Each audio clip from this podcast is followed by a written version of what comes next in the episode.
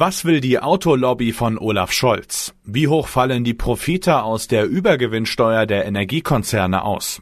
Und was plant Gesundheitsminister Lauterbach mit Blutspenden homosexueller Männer? Das ist die Lage am Dienstagabend. Spiegelredakteur Janko Tietz hat diese Lage geschrieben.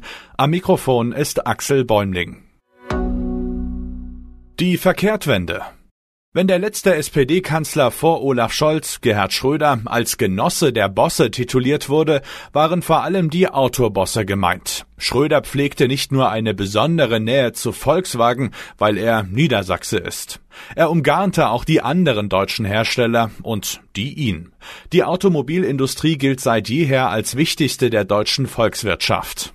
Und Schröders Vorliebe für die Branche hing sicher auch damit zusammen, dass sie über Jahrzehnte Männlichkeit und Potenz verkörperte, Attribute, die Schröder besonders zu schätzen wusste. Wenn es eng für die Branche wurde, bettelte sie den Staat um Subventionen an. Mal hießen sie Abwrackprämie, mal Kaufprämie für Elektroautos.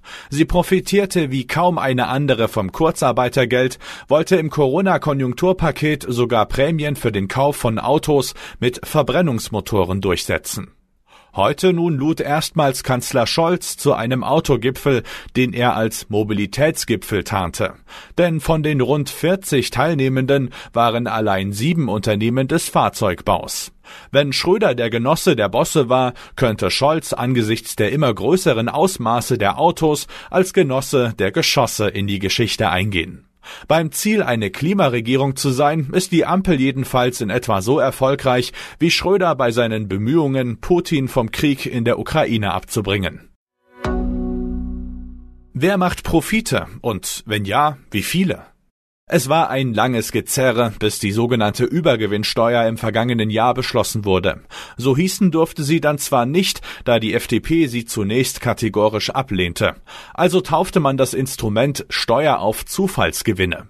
Es handelt sich dabei um jene Mehreinnahmen, die vor allem Stromkonzerne derzeit machen, weil die Strompreise an die Gaspreise gekoppelt sind, die im Zuge des weitgehenden Ausstiegs aus den Russlandimporten massiv gestiegen sind. Diese Unternehmen müssen für Dezember 2022 bis April 2024 auf Gewinne, die im Vergleich zu den Vorjahren den Durchschnittsgewinn um 20 Prozent übersteigen, 33 Prozent Steuern zahlen. Wie hoch die zu erwartenden Einnahmen aus der Abschöpfung von Übergewinnen für Stromerzeuger ausfallen, ist aber noch immer unklar, berichtet mein Kollege David Böcking. Entgegen früherer Planungen gilt die Erlösobergrenze für Stromerzeuger nicht rückwirkend ab September oder gar März, sondern erst ab Dezember 2022.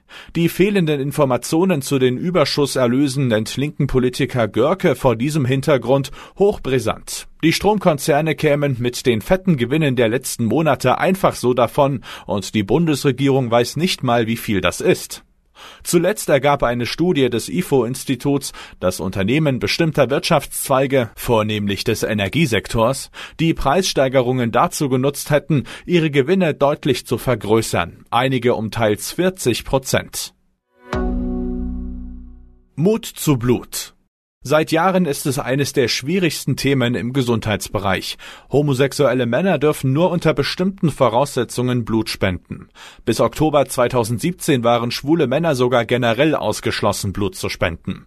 Danach galt die Regelung, dass homosexuelle Männer mindestens zwölf Monate keinen gleichgeschlechtlichen Verkehr gehabt haben durften, um Blut spenden zu dürfen.